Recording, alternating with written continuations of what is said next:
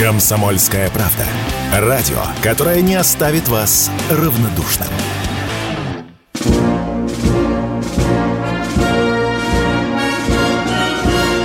Военное ревю полковника Виктора Баранца. Здравия желаю, уважаемые радиослушатели, читатели газеты «Комсомольская правда». Мы начинаем очередной выпуск военного ревью.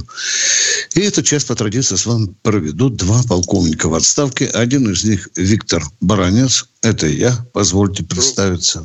Другой из них Михаил Тимошенко. А это я. Здравствуйте, товарищи. Страна, слушай. Приветствуем всех радиослушателей Четлана господина Никто. Громадяне, слухайте сводки Софинформбюро, дивись Микола. Поехали, Виктор Николаевич. Поехали. Ну, прежде всего, позвольте от имени военного ревю поздравить всех-всех, кто имеет отношение в вооруженных силах к гидрометеорологической службе. Сегодня их профессиональный праздник. Эти люди вносят колоссальный вклад в действие нашей армии, в ее жизнь, ее боевую учебу. Сегодня, сегодня было бы, конечно, бы несправедливо не сказать, что сегодня день энергетика. А в тех же вооруженных силах тысячи, возможно, десятки тысяч людей, которые связаны с энергетикой. И всех, кто имеет отношение к гидрометеорологии и к энергетики, включая прежде всего военную, мы поздравляем с праздником. Теперь к повестке дня нашего военного ревю сегодня. Вы наверняка почти все знаете, что американские специалисты давно, давным-давно, советники, обитают в Минобороны и Генеральном штабе Украины. Но там есть одна особенность. Офицеры в звании до полковника там э, таким способом челночным прибывают на определенное время, месяц, два, три, потом убывают. А вот генералы туда наезжают очень редко перед проведением там, специальной операции или на какую-нибудь консультацию. И вот теперь что произошло? А произошло то, что есть в Соединенных Штатах Америки такой генерал-лейтенант Агута. Это очень тертый калач. Его послужном списке многие войны, многие операции. И в последние годы Пентагон откомандировал его в, э, немец, на немецкую базу, она, по сути, американская, Висбаден, где он занимался специально и только одним узким вопросом – подготовка украинских специалистов. Он, по сути, был начальником центра подготовки украинских специалистов. И вот когда провалился печально знаменитый контрнаступ, американское командование решили отправить Агуту на постоянное место жительства Министерства обороны Украины, куда он и отбывает, если не уже не отбыл. На вопрос, чем он там будет заниматься, отвечают многознающие американские средства массовой информации, которые, вероятно, ногой открывают дверь в Пентагон. Он будет заниматься вопросами тактики и стратегии в ближайшие месяцы. Ну, а ближайшие месяцы, вы знаете, все-таки планируется еще одно контрнаступление. Оно вроде бы перенесено Пентагоном на весну следующего года, потому что здесь украинцам, этим же американцам, надо решить несколько важнейших задач. Я назову их только две. Это, во-первых, заставить украинское политическое военное руководство нарастить личный состав в армии. Вы знаете, там речь идет о полумиллионе человек, да, и за это время, за эти месяцы страны НАТО будут поставлять э, на Украину вооружение, ну, включая уже давно обещанные 60 самолетов F-16, переподготовка которых уже идет по разным данным в Румынии, в другим Польше, да и в той же, и в той же Германии. Прошел слушок, что собирают пилотов, умеющих летать на F-16 в Канаде – преимущественно эти люди должны иметь украинскую родословную. Как я уже вчера говорил, и мне один компетентный человек сказал, ну, им для порядка, может быть, украинские паспорта выдадут на всякий случай, если сшибут, так будут знать, что якобы там украинские пилоты. Ну, вот так. Будем теперь следить за тем, чем там будет рулить генерал-лейтенант Агута, который имеет бешеные полномочия – который и, по сути, будет выполнять роль не советника американского, а такого нештатного министра обороны, а может заодно и начальника генерального штаба. Это вот что касается генерала Агута. Теперь специальная военная операция. Ну что, самая горячая точка бои вот начальник генерального штаба Герасимов, который выступал на днях э, перед военными аташе, он раскрыл главный замысел э, контрнаступа, четко обозначив цели, куда стремились украинские войска во время контрнаступа. Ну и там немножко сказал о рынках. Замысел украинского командования заключался в том, о боже, даже цифру боюсь назвать, должен захватить 35 километров левого берега Днепра. 35 километров. Много дней, много недель, вы знаете, мы уже боремся с этой напастью. Украинцам, к сожалению, удалось зацепиться за левый берег Днепра, и они даже уже там охамили до того, что начали расширять плацдарм. Ну, 3,5 километра, 35 э, километров у них не получилось, потому что за это время, вот сейчас, на данный момент, ширина этого плацдарма там, если и достигает, по разным данным, ну, от 350 метров до километра, и ширина этого плацдарма не превышает километра. Там наша задача сейчас поставлена и артиллеристам, и летчикам, и мотострелкам сбросить, сбросить всех, кто находится в плацдар, на плацдарме, утопить их там в Днепре. Ну, а состояние личного состава украинских войск, которые находятся в этом аду, аду, э, охарактеризовал один из военнопленных, который давал интервью «Нью-Йорк Таймс». Он так это и назвал. Адам. И особо обратил внимание, что там в два слоя лежат убитые, которые уже несколько недель украинцы никак не могут трупы отправить на правый берег Днепра. Теперь переходим к Авдеевке, на котором вы уже ну, там нас, над нами смеетесь, над всеми, сколько же мы можем топтаться, сколько каждый день это Авдеевка, что там баронец лишний куст взяли под Авдеевкой и так далее. Идет операция – операция, у нее есть свое название. Смысл этой операции не долбить бессмысленно.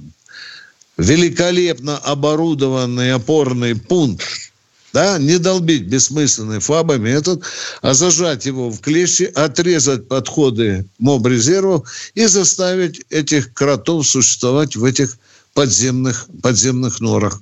Вот это сейчас и делается потихоньку, неспешно, напористо, не побоюсь сказать даже нагло, мы сжимаем, наша армия сжимает эти клещи. Неплохие успехи есть у нас на Купинском направлении. Да, если мы даже продвинули за сутки на один километр, это уже, учитывая интенсивность обороны украинской, это один километр, это уже очень серьезное продвижение. Я вам назову только одну цифру, вот задумайтесь. Нам часто говорят, что российская армия наступает по всему фронту. Это не я сказал, да, по всему фронту. Дальше нам говорят, что российская армия находится в какой? В гибкой обороне, да? А теперь слушайте цифру. Только за сутки под Купинском украинская армия на разных участках переходила в атаку 53 раза. Повторяюсь, 53 раза. Именно на этих участках, где были эти сумасшедшие атаки, украинская армия понесла колоссальные потери. Он за сутки, если верить официальной информации, 560 человек. Да, я не ошибся.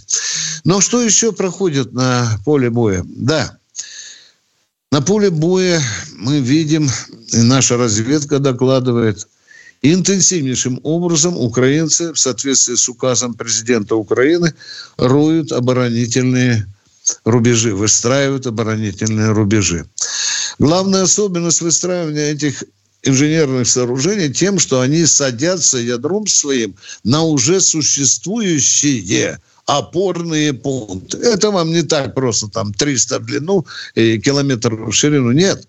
Там длина опорного пункта, только который основой которой является Авдеевка, там связывать его с Марьинкой, там длина 10-15 километров. Там придется очень здорово постараться.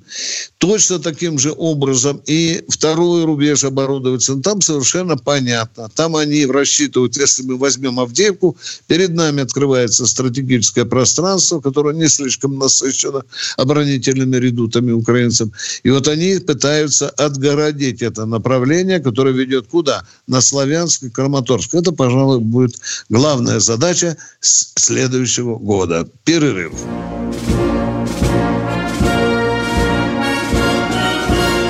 Военная ревю. Полковника Виктора Баранца. Да, это военное ревю на радио «Комсомольская правда». С вами полковник в отставке Тимошенко и Баранец. А мы сейчас будем принимать ваши звонки. Пожалуйста, прислушайтесь к совету Михаил Владимирович, конкретно, по делу, без своих мужественных биографий. Мы когда-нибудь поговорим об этом отделе. Сразу вопрос. Нам важны ваши вопросы. Итак, мы начинаем. Михаил, Юрий Тверь. Юрий. Добрый день. Я, Добрый день. Я, добрый день. Э, скажите, добрый. пожалуйста, только что сообщили, что э, украинцы обстреляли Шибекина э, минометами. Каким образом мы допускаем э, стрельбу по Шебекина с расстояния 5-7 километров минометами угу. и допускаем э, большие потери людей? Угу. ну, во-первых, сейчас я о больших потерях не слышал, а тот факт, который вы привели, соответствует. Я коротко скажу, Михаил добавит. Дело в том, что это бродячие минометы. Их не так-то просто засечь. Они не сидят там в окопе в одном и том же по месяцу. Подъехали, стрельнули и удрали. И это на том удалении, о котором вы говорите. Михаил, что у тебя? А, Давай. Да запросто. Да. В мотоциклет, в коляску засовывается миномет. Вы выезжаете туда, куда вам удобно. Стреляете оттуда. Раз, два, три, четыре, пять. Там запросто можно на траектории три мины навесить и сваливаете. Вот и все. А каким образом вы, вы каким образом вы требуете от нас предотвратить такую стрельбу? Понятно, понятно. Второй вопрос. Э, мы с вами военные люди, и мы знаем, что такое режим допуска секретности. Правильно? Есть да. формы определенные.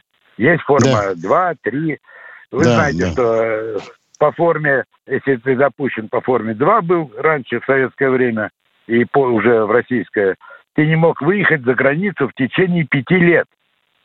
Каким угу. образом люди, допущенные до ОВ, то есть особой важности, типа э, того же э, нашего уважаемого сбежавшего министра бывшего энергетики, не энергетики, а э, Ой, даже забыл уже.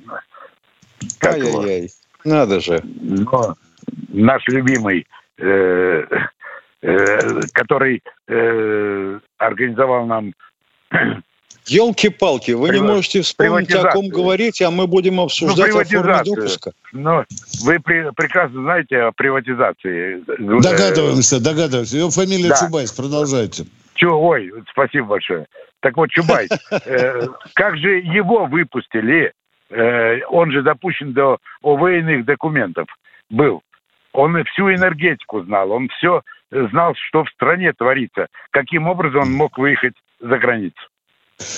У нас в стране есть люди, которых законодательство не касается ввиду их особых отношений с власть придержащими.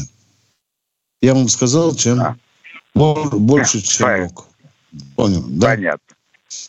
Для того, чтобы его не выпустить, у погранцов на погранпункте должен стоять так называемый сторожок. Фамилия, имя, отчество, паспортные данные. Вот если Правильно, этого не нет, то его выпустят. В чем вопрос? А паспорт в зеленой выездной? обложке у него есть. А, понятно. Да вы... Вопросов нет, спасибо. Да, ну так вот мы, по-моему, поняли друг друга. Мы продолжаем с Михаилом принимать звонки. Кто? Галина у нас в эфире. Здравствуйте. Галина, Галина. здравствуйте.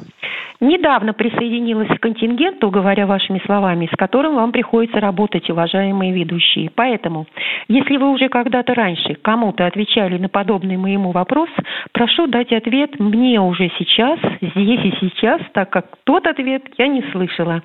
Но вначале обращаю внимание радиослушателей, нуждающихся в помощи, и не только участников своих семей, на благотворительный фонд Сергея Михеева, все реквизиты которого находятся в Сбербанке – Будьте внимательны, чтобы не нарваться на жуликов.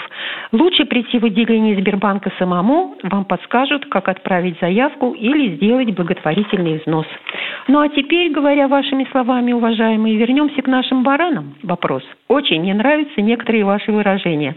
Первый вопрос депутату Баранцу. Что такое ревью? Из какого языка взято слово и что означает в переводе на русский язык? Также Скажите, как ваша, как, как ваша фамилия, Галина? Переведите, пожалуйста, на русский и текст. Как ваша фамилия, Батюшка, назовите, пожалуйста. Как ваша фамилия? Назовите вашу фамилию, пожалуйста. Который что-то должен делать и при... Я говорю, как ваша фамилия? Я не отстану от вас. Это запись, Виктор Николаевич. Так это реклама. Конечно. Это реклама. Она не допускается в военном ревью, вот в, в тексте. Рекламу мы не будем рекламировать, уважаемые. Но Давайте тем не менее... для начала. Да. Теперь я вам докладываю.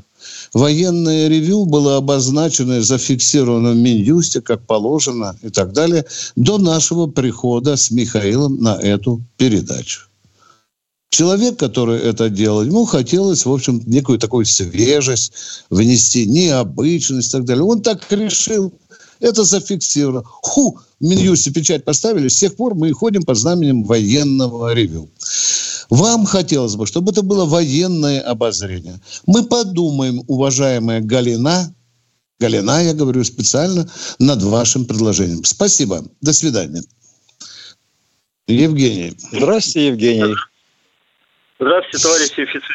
Хотел первым вас поздравить с Новым годом, но сказали уже, что сегодня день э, зимнего солнцестояния, 22 э, декабря. Это раньше на Руси до христианской этот день считался Новым годом, первый Новый год. И вопрос такой, товарищи офицеры. Вот как, на вашем, как по вашему мнению, вот хусиды сейчас э, могут там этот, по этому, по проливу-то, ну, по каналу по этому, могут там проблемы создать вот этому торговому движению, американцам, тем же самым евреям, своими этими обстрелами кораблей. Ага. В слове «могут» пять букв. Я не отвечаю. Могут создать проблемы. Спасибо. Если вы имеете в виду Армузский пролив, да. то да, там да, создать да. проблемы кому угодно, с помощью чего попало, не составляет никаких проблем. Только посмотрите на карте его ширину. Да, и там посмотрите, кто сидит на его берегах. Да. Все, спасибо.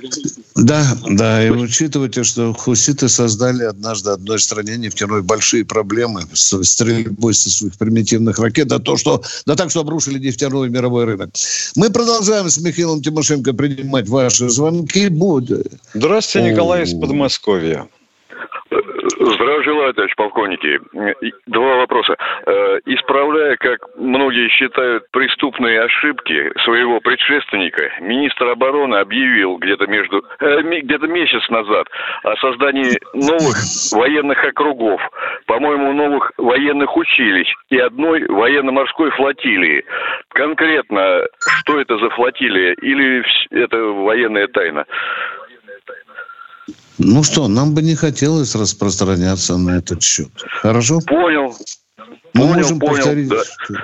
Кстати, министр обороны о восстановлении Ленинградского и Московского военных округов Михаил объявил, по-моему, еще на прошлой редколлегии. Между. Да. Еще на прошлой редколлегии. А если это преступные да. ошибки, то почему он тогда э, не катает тачку, не держит в руках кайло. И второй вопрос. Второй вопрос. Табуреткина, да, министра обороны. Э, неделю назад э, Александр Коц рассказал, что ФРГ в лице Шольца передала Украине американский «Патриот».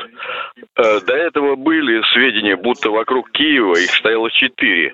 Но осенью показали уничтожение одного нашим кинжалом. Так сколько же у бандеровцев их сейчас осталось? Обратно четыре. Стояло четыре. Один уничтожили, один передали. Вместо уничтоженного стало снова четыре. Понятно, спасибо. И вам Нет, спасибо. Что. Спасибо. Спасибо. Продолжаем. Татьяна, Волгоград. Здравствуйте, Здравствуйте. Татьяна из Волгограда. Здравствуйте. Скажите, могу я вам продиктовать координаты 200 квартир, 200 квартир недостроенных от Министерства обороны? А вы не пробовали Непонятно. эти координаты э, Владимиру Владимировичу на прямую линию а, а, продиктовать, а? Я с, интер... Э, с интернетом не дружу очень сильно. Хорошо, Владимир, хорошо. Владимир, Но мы, мы, мы дружим с этой темой и знаем, что не только в Волнограде полно недостроя. Это при... Сколько там, Миша, уже под 50 тысяч у нас, да? Да. Набралось, да? Подтягивается да. к этому. Подтягивается. Я смотрел официальный документ. Сначала не поверил, как положено проверять. 49,9, да. Спасибо. Мы знаем об этой проблеме. Мы знаем об этом об вот этой меня проблеме. больше, например, занимает сейчас другой вопрос.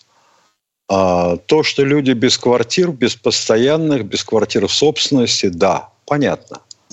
А вот сколько у нас госпиталей в свое время построило Министерство обороны для борьбы с ковидом?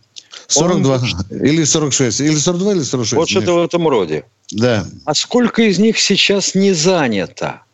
Почему туда наших раненых, которые да. получили ранения и увечья на специальной военной операции, не направляют? Военная ревю. Полковника Виктора Баранца. Продолжаем военное ревю. Баронец Тимошенко с вами. Здесь Галина звонила нас, спрашивала, почему у нас ревью. Я ответил. Галина, ну тогда и не надо фондом называть, о котором вы говорите. Можно же назвать народная касса. Почему вы это импортное слово используете? Куда вы призываете перечислять деньги? Давайте тогда уж по справедливости. А мы продолжаем военное ревю. Кто у нас в эфире? Румит из Астрахани. Здравствуйте, Румит из Астрахани. Добрый вечер, уважаемый товарищ полковник. У меня такой вопрос. Во время Великой Отечественной войны звание Героя Советского Союза примерно получило около 11 тысяч человек. Правильно. Скажите, пожалуйста. Ну, может быть, больше. Скажите, может быть, больше, да. Скажите, пожалуйста, а в Российской Федерации сейчас сколько героев Российской Федерации? Сходу не могу ответить за всех. Больше Скажу. 200. Да, ну, за, время специ... за, за время специальной военной операции больше 270 человек стало героями. Немалая часть из них стали героями посмертно. Румит. Я понял вас. А, а теперь да. еще один вопрос. Можно, да? Давай, давайте, да. Вот давайте. Я вот давайте. Слушаю, слушаю ваши радиостанции. Вот я вот а, не пойму одного. Что делает на вашей радиостанции Николай Сванидзе. Он же ненавидит Россию, он же русофоб. Скажите, пожалуйста, а? Я его уже тысячу лет не слышу на родной мне радиостанции. Тысячу а я его лет. Постоянно. Я его слышу, да. Ну, значит, я его не слушаю. Извините, пожалуйста, этот человек мне глубоко неприятен. Ну, вот такой он я человек. Да, он ночью... А он меня... А, да, он, он нас не слушает с Михаилом. Ну, так вот и ну, живем. Он, он на вашей радиостанции ведет этот э, цикл передач про это, ну, про советских этих лидеров. Про Брежнева, там, про Хрущева рассказывает. Да.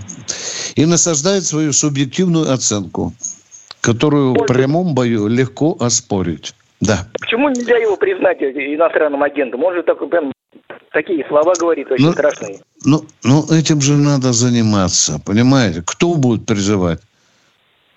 Радио «Комсомольская правда», которое предоставляет ему возможность выступить? Нет. Не надо... Для этого, для этого надо создать большую базу, и он вас разотрет лавровый лист своими аргументами. У него же ведь тоже аргументы есть, правда, да, уважаемый? Будет Слово спор. против слова. Да, И еще один, можно так просто? да, Слово? да. Скажите, да. пожалуйста, а вот э, вы не знаете, вот, а где вот это был Сергей Шевченко такой корреспондент? Вы не знаете, где он сейчас? Нет, я где-то его замечал на просторах интернета. М, понятно.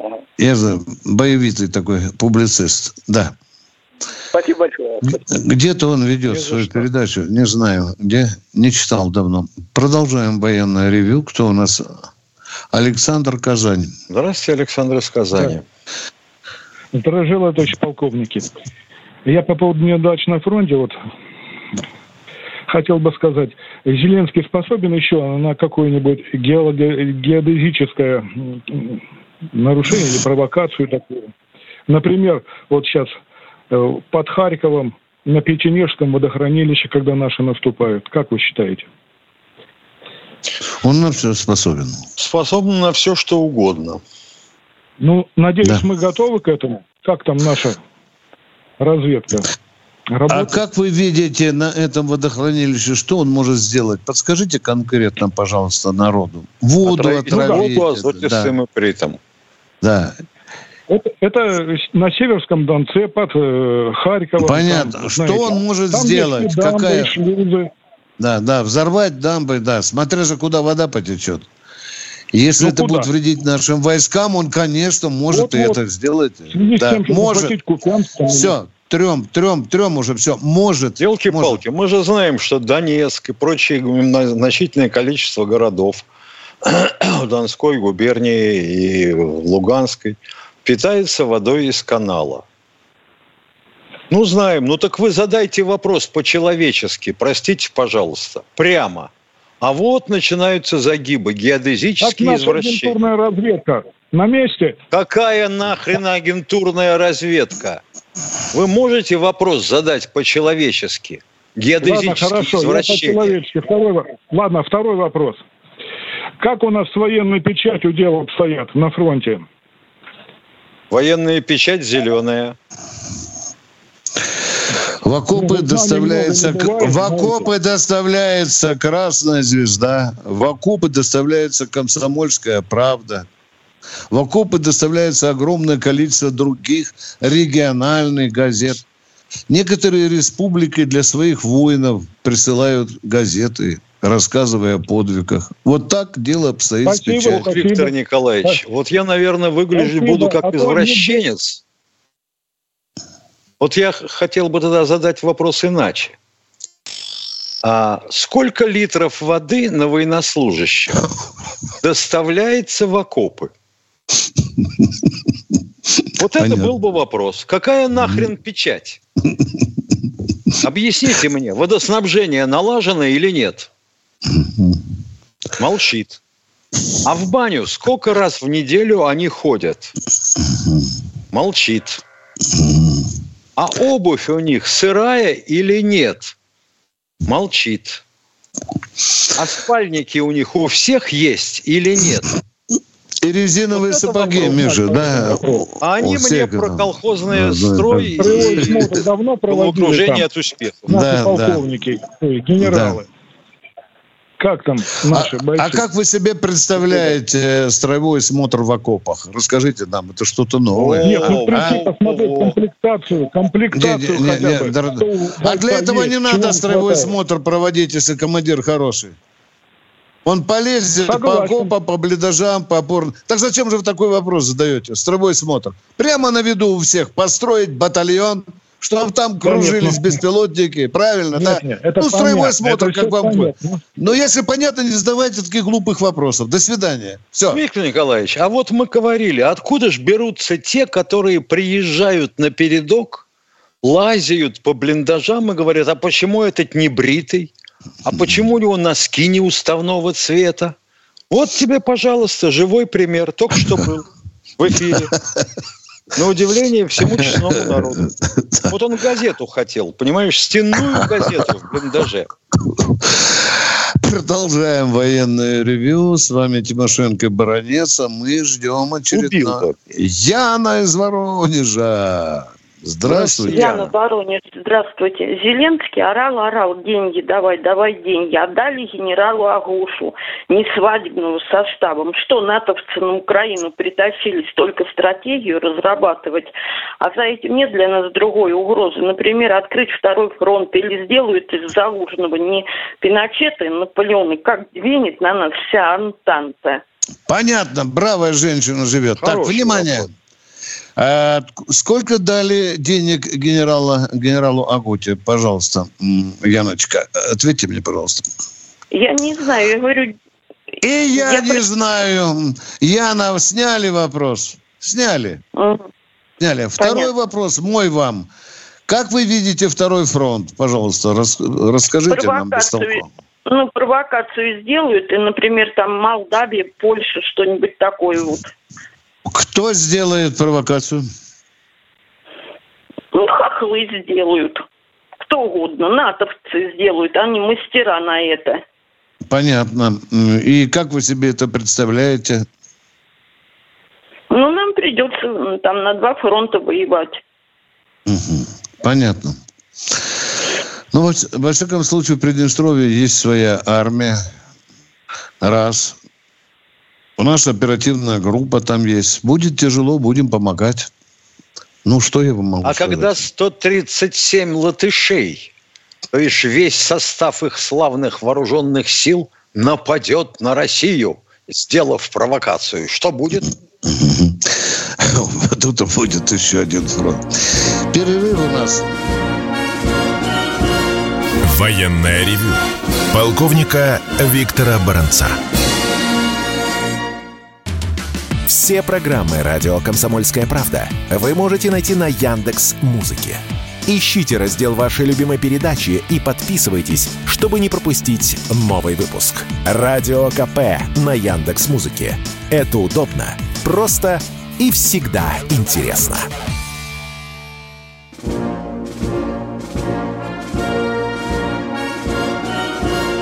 Военная ревю.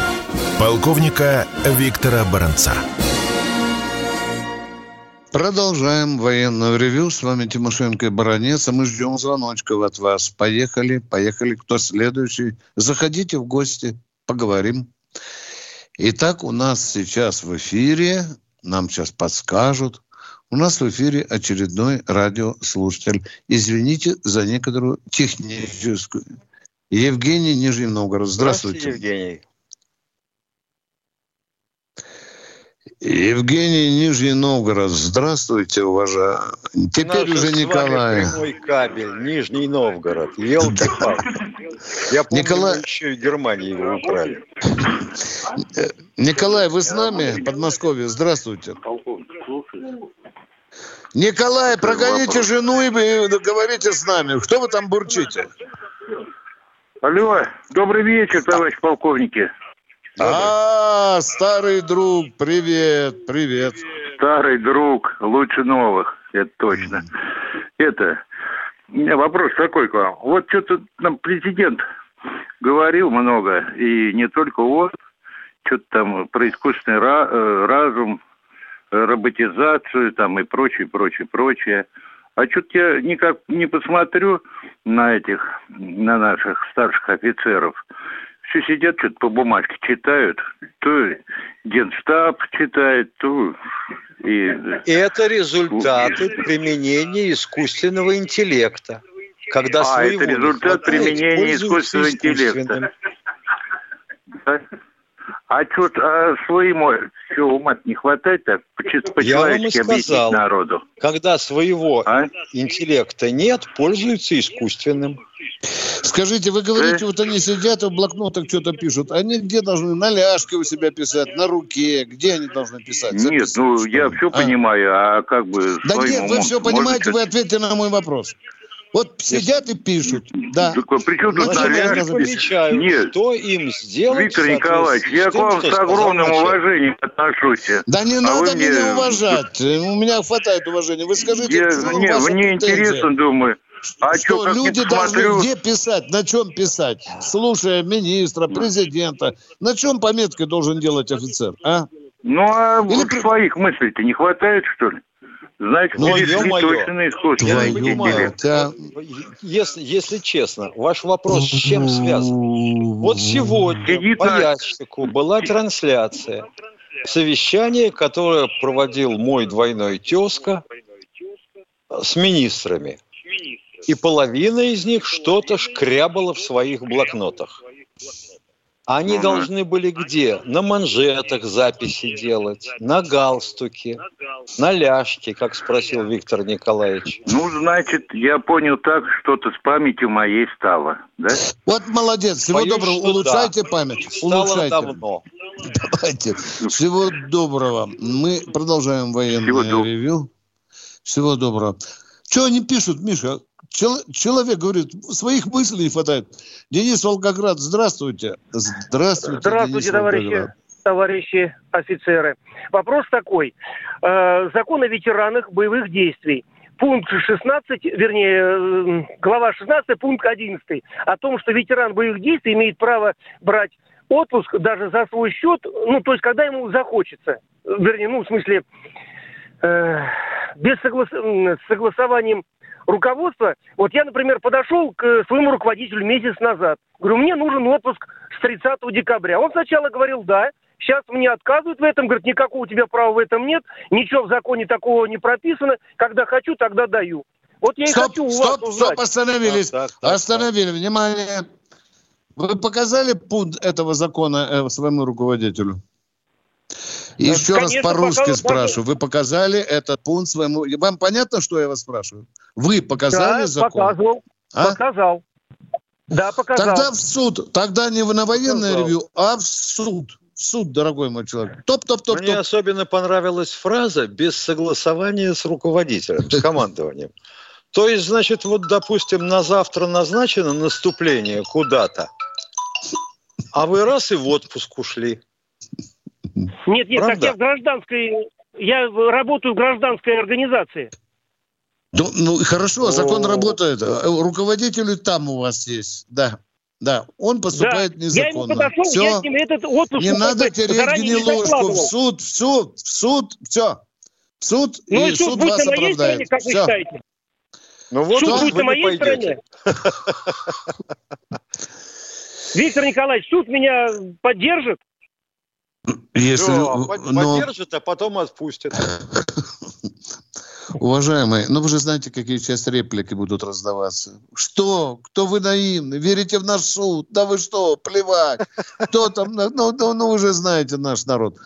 Но надо попытаться. А вот как вам суд откажет, да на каком основании, а вы на- к нам на радио звоните, Тимошенко и Баранец будут с наслаждением слушать решение суда, которое будет противоречить, возможно, закону, федеральному закону. Вот так мы будем поступать. А вот Всего доброго. нам дама и говорила о недостроенных квартирах.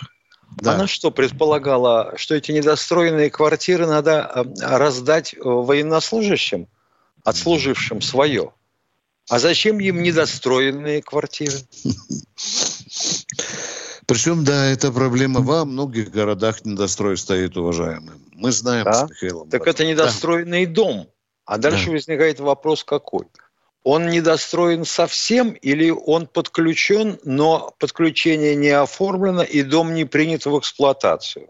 И дальше пошло-поехало. А кому принадлежит этот дом? А эти квартиры выкуплены у нас на базе котлована еще на этапе? Или они не выкуплены никем? И вот тогда можно говорить о распределении. Но застройщик скажет, погоди, погоди, погоди, погоди. Ты мне стоимость верни. Да. Продолжаем военное ревю. Времени у нас мало осталось, но тем не менее еще примем. Кто у нас? Пятигорск у нас. Александр из Здравствуйте. Пятигорска, здравствуйте. Здравствуйте, дорогие ведущие. Спасибо вам за вашу передачу. Пос- Послушаешь, как-то легче жить становится. Спасибо, что всем все объясняете. А Главная меня задача такой. решена.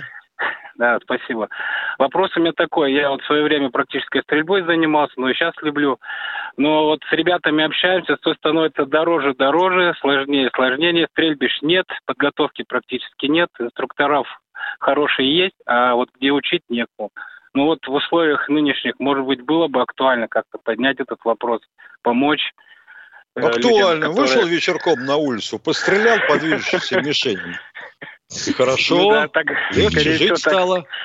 Ну, Нагрузка транспорта да, меньше. Э, ребята раньше за границей приезжали на соревнования, у них это стоит 3 копейки и начинают там лет с 15, наверное, они тренироваться, это все у них как массовый спорт идет. Вот, да, у нас, к сожалению... У нас тоже такое было в советское время, я сам вот, стрелял. Было, да.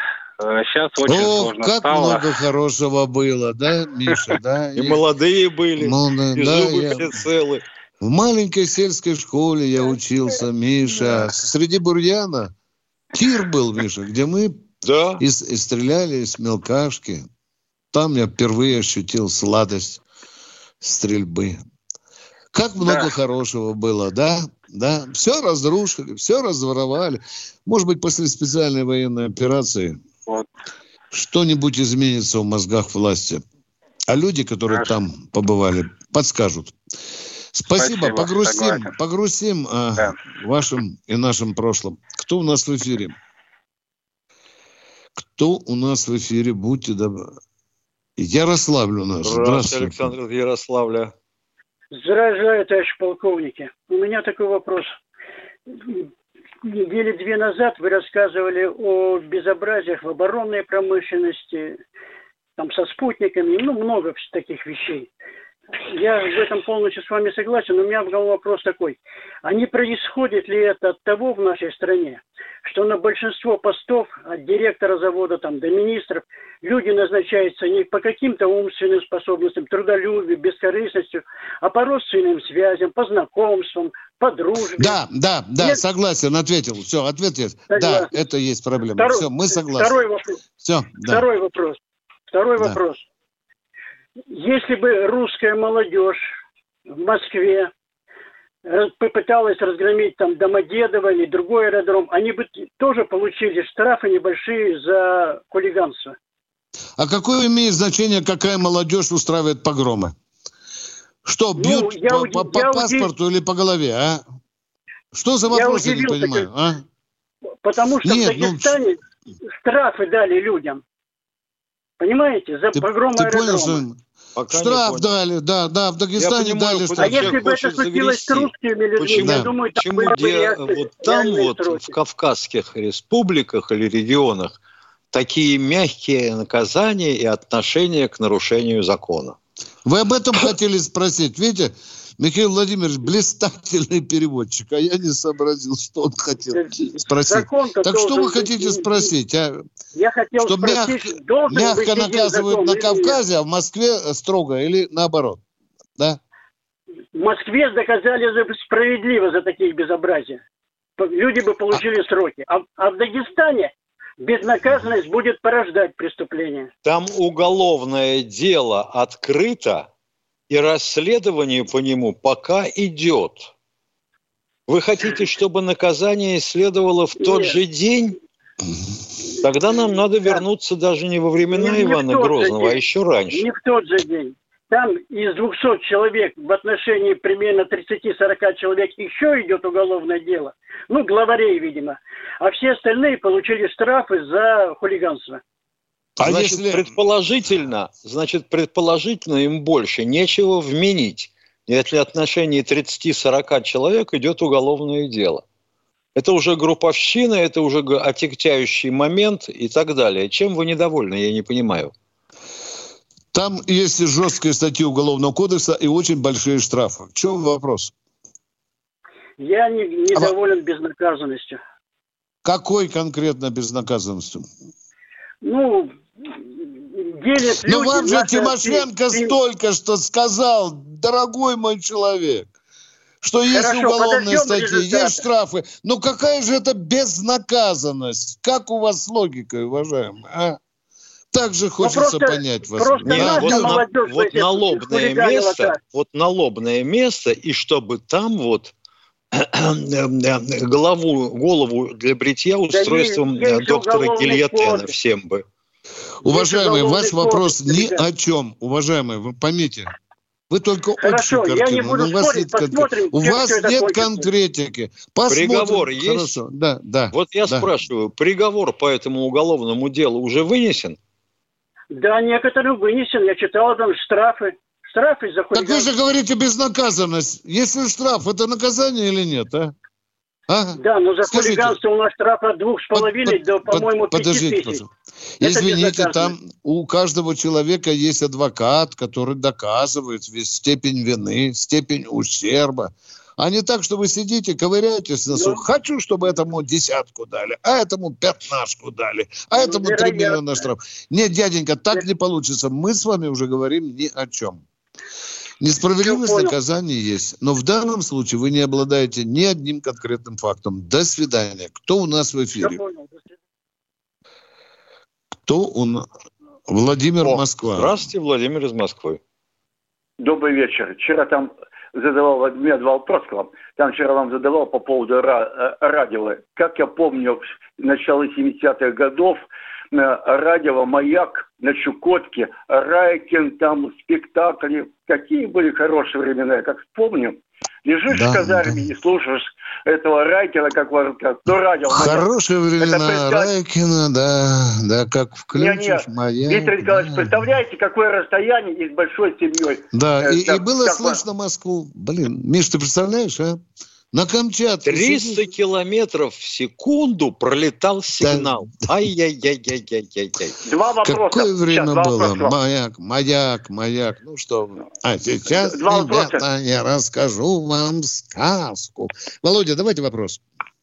Два вопроса. Виктор Николаевич, вот смотрите, у нас э, задерживают, э, значит, там наемников со стороны Украины.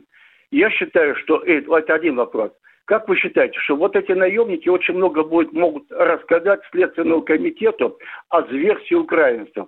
А то там некоторые говорят, вот их надо уничтожать. Вот. Мне кажется, надо с них выжимать все, что творят фашисты украинцы. Как вы считаете? Это из них, выжимают, из них выжимают все, что могут. Ответ закончен. Да, да второй Это вопрос. важный источник. Второй вопрос. От, отлично. Второй, как, да, как, второй вопрос. Второй, второй вопрос, Виктор Николаевич. Как вы считаете, вот в отношении вот этой пятой колонны, и Михаил Владимирович, вам задать вопрос. Вот, возбудить уголовное дело и провести э, такое, знаете, э, масштабное уголовное дело про пятую колонну. И настало времена, когда их просто можно осудить, осудить, чтобы страна знала... Замечательно, этих... замечательно. Вот пятая колонна, у нее имя, отчество, фамилия есть или прямо так и возбуждать дело в отношении пятой колонны? Нет, ну вы же, Михаил ну я могу по фамилии там пройти там. Вы что, вот, не знаете, давайте там, по фамилиям, давайте. Съезд депутатов собирается, Иларионов там, еще кто там еще, это самое. Ну там их много. Не знаю, кто я там еще. Человек. Давай. Я не Ларионов уже за рубежом давно, уважаемый. Уже его не достать.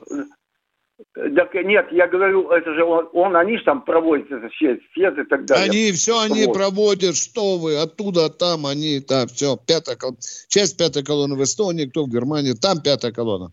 Как вы предлагаете их судить? Ну, ну так, так же, как осудили этого, как его, Панина. Заочно, а, заочно, да. Он да. пойдет Осудили вашим судебным иском, попу вытрет и скажет «до свидания, Володя». А да при нет, случае налог еще наклеит, да. Нет, уже он, этот тварь не вернется в Володя, Россию. Володя, это просто нереалистично. Это просто не, нереалистично. Давайте какие-то предложения, чтобы они были Ну, война закончится, они что, будут, они, а, а эти все будут возвращаться назад, иностранные агенты, что ли? да война. я не думаю, что все будут возвращаться. до завтра. Военная ревю полковника Виктора Баранца.